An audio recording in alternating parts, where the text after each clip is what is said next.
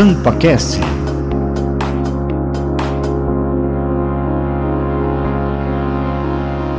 Ativista, youtuber, estudante de história e político.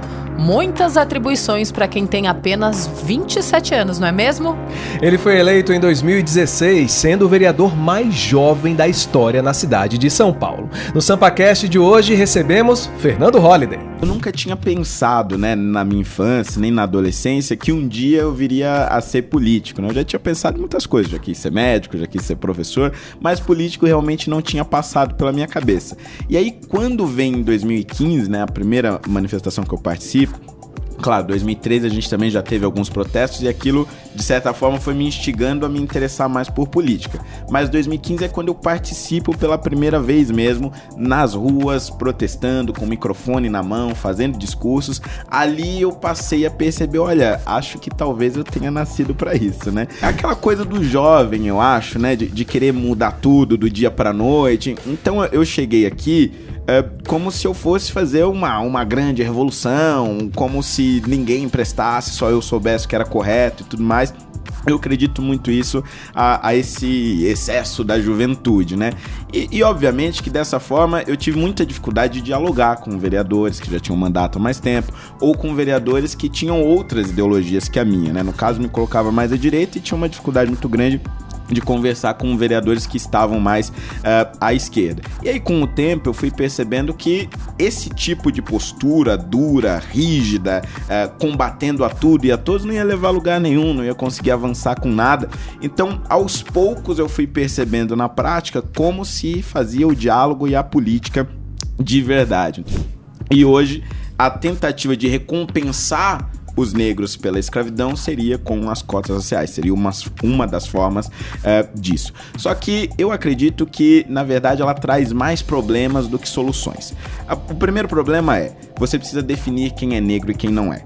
Então, por conta do sistema de cotas raciais, se criou em São Paulo e no Brasil o que eu chamo de verdadeiros tribunais raciais, que são bancas é, formadas justamente para definir quem é negro e quem não é. E essa definição ela é puramente pela aparência. O fato de uma pessoa negra mais uma vez na sua vida ter que ser julgada pela aparência para conseguir uma vaga num concurso ou uma vaga na universidade eu acredito que é um retrocesso enorme. Eu cresci na periferia, estudei em escola pública e sofri com racismo. Mas tinha colegas brancos que viviam naquele mesmo contexto social que não sofriam com racismo, mas sofriam com a fome, um problema que eu não sofri. Outros que sofriam com abuso, outro problema que eu não sofri. Ou seja, não há uma cota para cada um destes problemas dentro da, pro, da, da pobreza. Então acredito que seja mais justo um tipo de cota que leve em conta a origem social do candidato. Então, se ele estudou em escola pública, teve baixa renda, então tem um direito à cota. Me parece muito mais justo e você não cria esse critério que, ao meu ver, é humilhante de você avaliar alguém pela sua aparência. Eu propus na Câmara apenas a revogação das cotas raciais. Algum tempo depois eu avancei com a proposta, modificando ela extinguindo a, a proposta de extinguir a, a, cota racial, mas criando critérios sociais no lugar. Ou seja, eu acredito que é uma forma de você manter a inclusão, inclusive da população negra, mas retirando este critério que eu acredito que é subjetivo e traz consequências drásticas. E passei a entender também que para a sobrevivência da direita na política, e a direita é, é, ela tem se consolidado de maneira muito recente no Brasil, é um movimento muito recente, é necessário nós termos um partido central, um partido forte onde nós tenhamos condições de eleger mais pessoas, de criar bases eh, de militância e esse partido hoje com certeza é o PL e a liderança principal hoje da direita, ao meu ver, é Jair Bolsonaro. Bom dia, boa tarde, boa noite. Eu sou a Carol Câmara e este é o SampaCast, o podcast oficial da Rede Câmara São Paulo. E ao meu lado hoje o repórter convidado Emanuel Belmiro. Tudo bem, Manu? Olá, Carol. Muita honra estar aqui no SampaCast. Olá, São Paulo. Olá, Brasil. Tudo certo? Olá, vereador. Seja muito bem-vindo ao SampaCast. Muito obrigado pela sua presença. Olá, pessoal. É um prazer estar aqui no SampaCast. Um prazer estar aqui com toda a nossa audiência. Vereador, vamos começar fazendo jus ao nome do programa. Você nasceu em São Paulo, em qual região? E conta um pouquinho também como foi essa sua infância. Perfeito. É, eu nasci em São Paulo, na Zona Norte, né, na região da Brasilândia, mais especificamente no Jardim Vista Alegre, né? E fui criado, na verdade, a maior parte da minha infância, adolescência, numa cidade vizinha chamada Carapicuíba. É no final da minha adolescência que eu vou voltar para São Paulo Vou participar aqui na Avenida Paulista, principalmente, de grandes protestos em 2015, 2016. É como eu me torno conhecido, inclusive, uh, na cidade de São Paulo como um todo, e alcanço o meu primeiro mandato uh, em 2017. Né? Então, São Paulo não foi só o lugar onde eu nasci, mas o local onde eu me tornei conhecido para o resto do Brasil também. Né? O senhor falou a respeito desses protestos. É, foi ali que nasceu essa vontade de ser vereador, de trabalhar com a política, ou antes sei lá, na escola, eh, na adolescência, já tinha alguma coisa ali, vereador? Olha, isso é engraçado porque eu, eu nunca tinha pensado, né, na minha infância, nem na adolescência, que um dia eu viria a ser político, né? Eu já tinha pensado em muitas coisas, já quis ser médico, já quis ser professor, mas político realmente não tinha passado pela minha cabeça. E aí, quando vem em 2015, né, a primeira manifestação que eu participo, Claro, 2013 a gente também já teve alguns protestos e aquilo, de certa forma, foi me instigando a me interessar mais por política. Mas 2015 é quando eu participo pela primeira vez mesmo nas ruas, protestando, com o microfone na mão, fazendo discursos. Ali eu passei a perceber: olha, acho que talvez eu tenha nascido para isso, né? E aí fui me inteirando mais, me aproximando também de vereadores que já tinham mandato na época, de deputados estaduais, federais. Fui conhecendo as instituições por dentro, como funcionava, avanço de projetos de lei, discussões uh, legislativas, e aí foi que eu criei esse gosto realmente por política. Né? E, vereador, como que foi o seu início aqui na Câmara Municipal? Quando você chegou, era aquilo que você esperava? E como que foi a sua relação com os vereadores e tem sido até hoje? Porque o senhor já chegou jovem, uhum. negro, nascido na periferia e assumidamente bissexual. É, exato. Como que foi esse início e como tem sido essa relação? Olha, eu diria que o início foi bem caótico, para dizer a verdade. Porque é aquela coisa do jovem, eu acho, né? De, de querer mudar tudo do dia para noite. Então eu cheguei aqui é, como se eu fosse fazer uma, uma grande revolução, como se ninguém emprestasse, só eu soubesse que era correto e tudo mais. Eu acredito muito isso a, a, esse excesso da juventude, né? E, e, obviamente que dessa forma eu tive muita dificuldade de dialogar com vereadores que já tinham mandato há mais tempo, ou com vereadores que tinham outras ideologias que a minha, né? No caso, me colocava mais à direita e tinha uma dificuldade muito grande de conversar com vereadores que estavam mais uh, à esquerda. E aí, com o tempo, eu fui percebendo que esse tipo de postura dura, rígida, uh, combatendo a tudo e a todos, não ia levar a lugar nenhum, não ia conseguir avançar com nada. Então, aos poucos, eu fui percebendo na prática como se fazia o diálogo e a política de verdade. Então comecei a dialogar com os vereadores. Eu diria que alguns até me marcaram mais especialmente. Um deles foi o ex-vereador Gilberto Natalini, que também tinha uma postura mais à esquerda, ou seja, era um antagônico, e o vereador Eduardo Suplicy, que eram muito abertos ao diálogo não concordavam comigo na maior parte das coisas, mas estavam dispostos a me ouvir. Eu diria que a experiência com esses dois foi fundamental para que eu amadurecesse esse processo e soubesse conviver com as diferenças aqui dentro. Isso é política, né, vereador, é, exatamente. na verdade. E dois vereadores que estavam aqui já há um tempão, né? É, que já tinham uma... Sobre isso a gente não precisa nem falar. E o Natalini com mais de 20 anos de casa. É, Sim, verdade. nossa, grandes professores. e, mas o vereador já chegou fazendo polêmica Sim. aqui. E hum. aí teve... O senhor colocou em pauta a questão da revogação das cotas raciais. E aí explica pra gente, vereador, porque como cidadão negro, né, o senhor é contra e por quê? Perfeito. É, esse assunto ele foi sempre muito complexo porque ele envolve uma discussão sobre a história do Brasil, né? A justificativa para a implantação das cotas raciais, seja aqui no caso do município, né, para os concursos públicos municipais, ou para os vestibulares, Enem, etc., ela, elas têm uma base única que é a ideia de que sofremos com a escravidão, como de fato sofremos, e esta escravidão deixou uma herança, uma herança maldita, que é o racismo presente até hoje na nossa sociedade.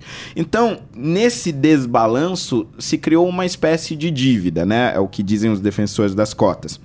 E hoje, a tentativa de recompensar os negros pela escravidão seria com as cotas raciais, seria uma, uma das formas é, disso. Só que eu acredito que, na verdade, ela traz mais problemas do que soluções. O primeiro problema é, você precisa definir quem é negro e quem não é. Então, por conta do sistema de cotas raciais, se criou em São Paulo e no Brasil o que eu chamo de verdadeiros tribunais raciais, que são bancas é, formadas justamente para definir quem é negro e quem não é. E essa definição ela é puramente pela aparência.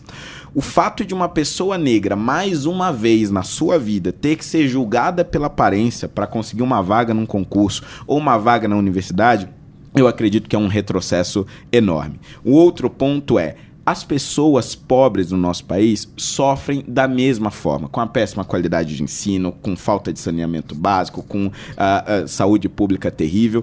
Evidente que aqueles que são negros têm um plus a mais de sofrimento, que é o racismo. Mas é, é esse sofrimento ele muda para cada pessoa. Por exemplo, eu cresci na periferia, estudei em escola pública e sofri com racismo.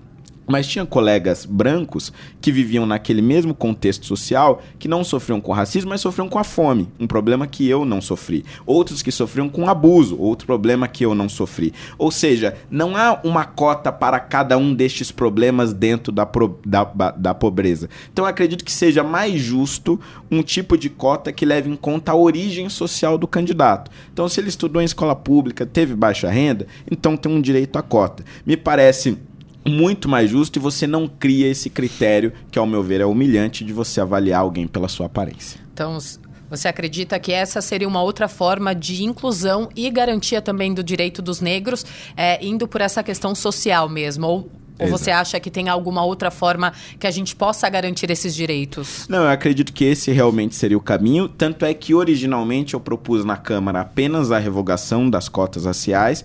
Algum tempo depois eu avancei com a proposta, modificando ela extinguindo a, a, proposta de extinguir a, a, cota racial, mas criando critérios sociais no lugar. Ou seja, eu acredito que é uma forma de você manter a inclusão, inclusive da população negra, mas retirando este critério que eu acredito que é subjetivo e traz consequências drásticas. E, vereador, é, tem uma outra questão em relação a essa questão das cotas raciais. É, o senhor sofreu. É, não é nem preconceito, mas eu acho que as pessoas criticaram muito a sua posição como vereador negro estando aqui e não sendo a favor das cotas. Durante todo esse processo a gente viu muito isso.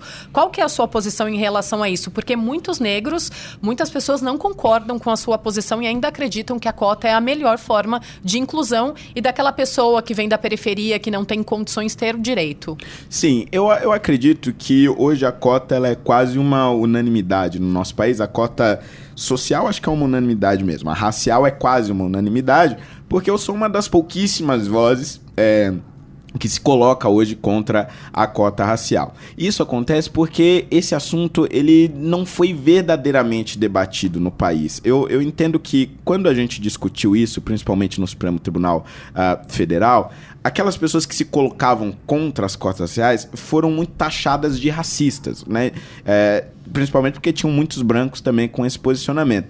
Então, se tornou um posicionamento envergonhado. As pessoas preferiam evitar esse assunto. Então, ficou uma falsa unanimidade. Todo mundo concorda, é isso e tal. Então, quando vem alguém que é negro contra as cotas raciais, eu acho que gera um choque. E aí existem dois tipos de choque. Aqueles que querem debater de forma civilizada, como diversas vezes já debati, inclusive aqui na Câmara uh, Municipal, pessoas que concordam, que discordam, etc. Acho completamente legítimo. Mas uh, existem também aqueles que acreditam que por eu ser negro, eu sou obrigado a ter um posicionamento. Isso eu acho que é inadmissível, porque é uma espécie de transferência da senzala na, durante a escravidão nós tínhamos uma senzala física, um espaço físico, onde negros ficavam e eram torturados, agredidos, etc., porque desobedeciam aos eh, seus ilegítimos proprietários. É, Agora eu acho que há uma transferência dessa senzala para uma senzala ideológica, como se todos os negros devessem pensar igual, concordar com o sistema de cotas raciais ou concordar com os caminhos para se combater o racismo.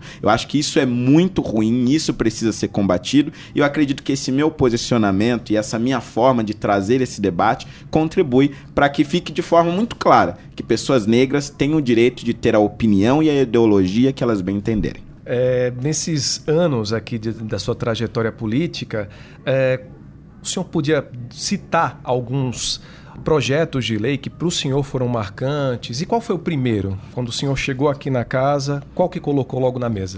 Perfeito. Olha, o primeiro que eu trabalhei, acho que também é o meu favorito, é o que eu apelidei de revogaço, né? Que foi justamente a revogação de diversas leis municipais, ou que já não tinham mais utilidade, né? Elas estavam ali dentro do escopo da legislação municipal, mas, mas não fazia é, sentido continuar existindo, ou que criavam pequenas é, burocracias, né? E nós, originalmente, protocolamos aqui uh, é, para revogar, se eu não me engano, quase mil leis. Óbvio que não conseguimos todas, porque faz parte da política, né? Você tira um aqui, bota outro ali e tudo mais. O senhor mas... já chegou chegando, né? É, já, só, só mil leis. Exatamente. Ele já chegou brigando com todo mundo e revogando tudo. já revogando tudo. Mas, mas demorou esse projeto. Eu apresentei ele em 2017. Como eram muitas leis, óbvio que a discussão foi bem detalhada e, e demandou tempo e paciência para convencer os vereadores.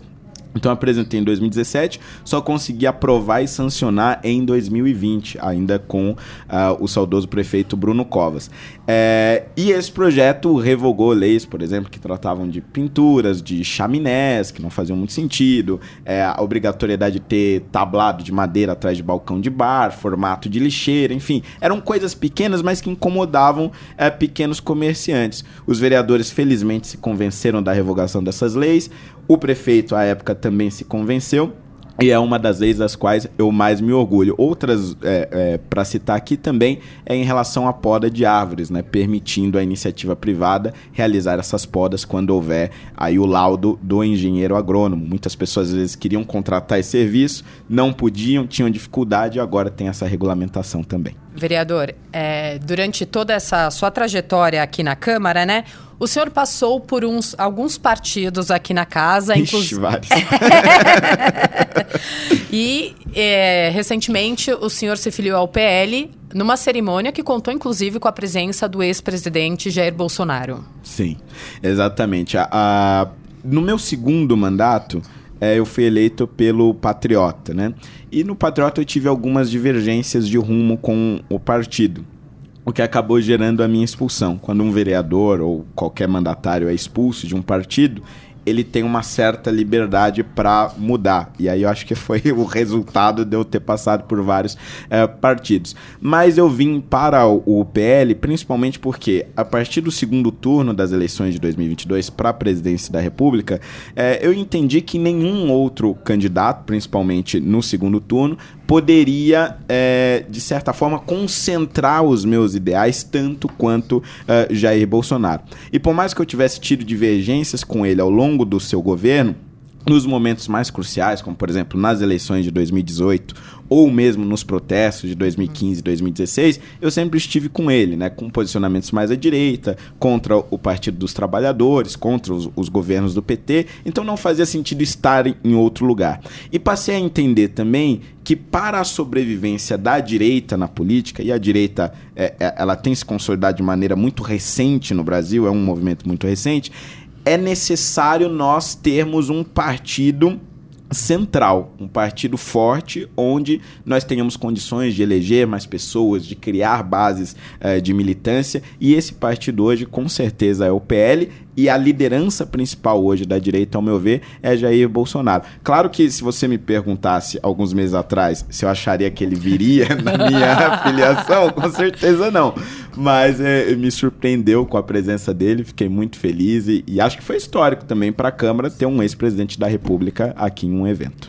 O senhor ficou um pouco receoso nessa questão, porque assim.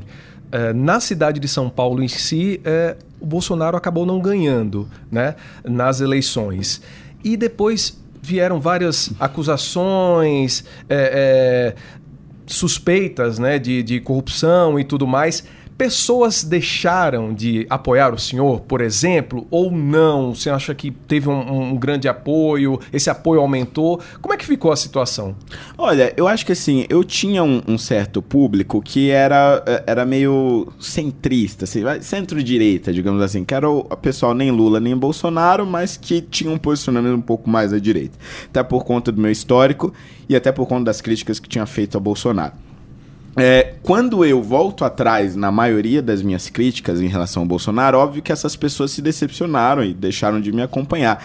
Mas havia uma imensidão de outras pessoas é, que não me acompanhavam somente por não estar é, com o Bolsonaro. E que entendiam, assim como eu entendo, que as acusações, suspeitas, investigações em relação ao Bolsonaro é, não tinham consistência. Então, todas essas pessoas que tinham esse entendimento que gostavam do meu trabalho, mas não me acompanhavam por eu não estar no PL ou por eu não estar uh, com o Bolsonaro, nesse momento passaram a me acompanhar. E aí eu comecei a perceber que esse era um público infinitamente uh, maior.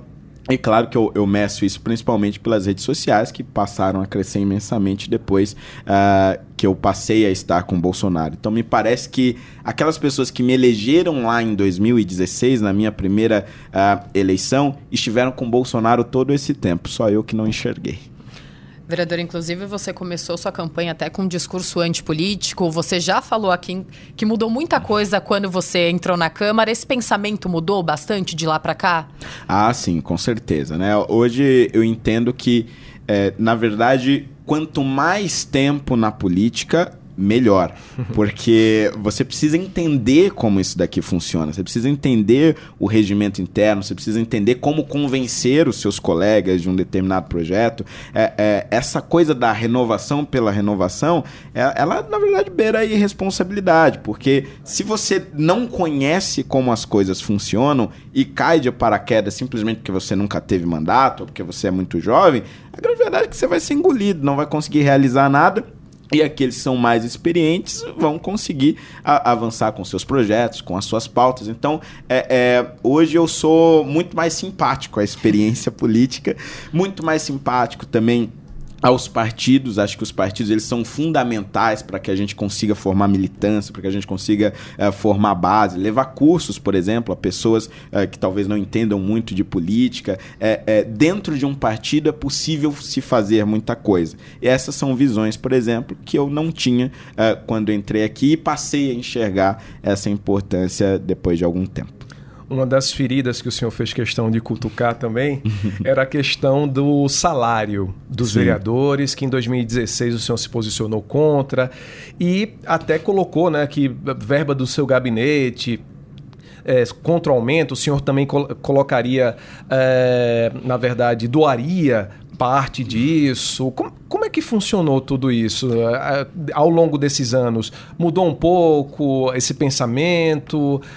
É, no, na minha primeira eleição, no meu primeiro mandato, é, eu me comprometi a não aceitar aquele reajuste que os vereadores fizeram em 2016, né, antes de eu ter um mandato. Então, aquele mandato eu cumpri inteiramente, eu doei para diferentes instituições, a todo mês eu escolhi uma instituição diferente, onde esses 20%, se eu não me engano, é, do salário era doado e divulgava para que os, os meus seguidores pudessem acompanhar. Já 2020, eu já considerei que aí o, o, o, cálculo que eu tinha feito na época já fazia mais sentido para em 2020 receber aquilo que os vereadores tinham aprovado em 2016. Agora, em relação às verbas de gabinete, é, 2000 e, no, de 2017 a 2020, que foi o meu primeiro mandato, eu também cortei 50% de tudo. Mas já em 2020, eu já falei para o meu público que o meu posicionamento era outro, que foi o seguinte: eu deixei de usar aquelas verbas, mas eu não tinha controle para onde elas iam. Ou seja, se eu não tenho controle, se meu eleitor não vai saber para onde vai, então melhor que ele saiba como eu estou gastando. Porque eu deixei de fazer muita coisa uh, por não ter metade do gabinete, por não usar metade da verba. Meu eleitor às vezes não era informado do que eu estava fazendo porque faltavam recursos para essa informação uh, chegar a ele. Vários projetos também tinham dificuldades uh, das pessoas terem acesso simplesmente porque não tinha recurso suficiente para eles chegarem até o público, até chegar chegar na ponta realmente uh, da cidade. Então, nesses posicionamentos eu mudei, mas claro, eu esperei um novo mandato para poder informar isso ao meu eleitor, porque o meu compromisso no primeiro era fazer os cortes, então nada mais justo do que realmente fazê-los até o fim. Manu, vereador, a gente ainda tem muito assunto aqui para conversar, Muita mas polêmica. Sim, mas a gente tem que fazer um rápido intervalo, então não saia daí que o SampaCast volta já. SampaCast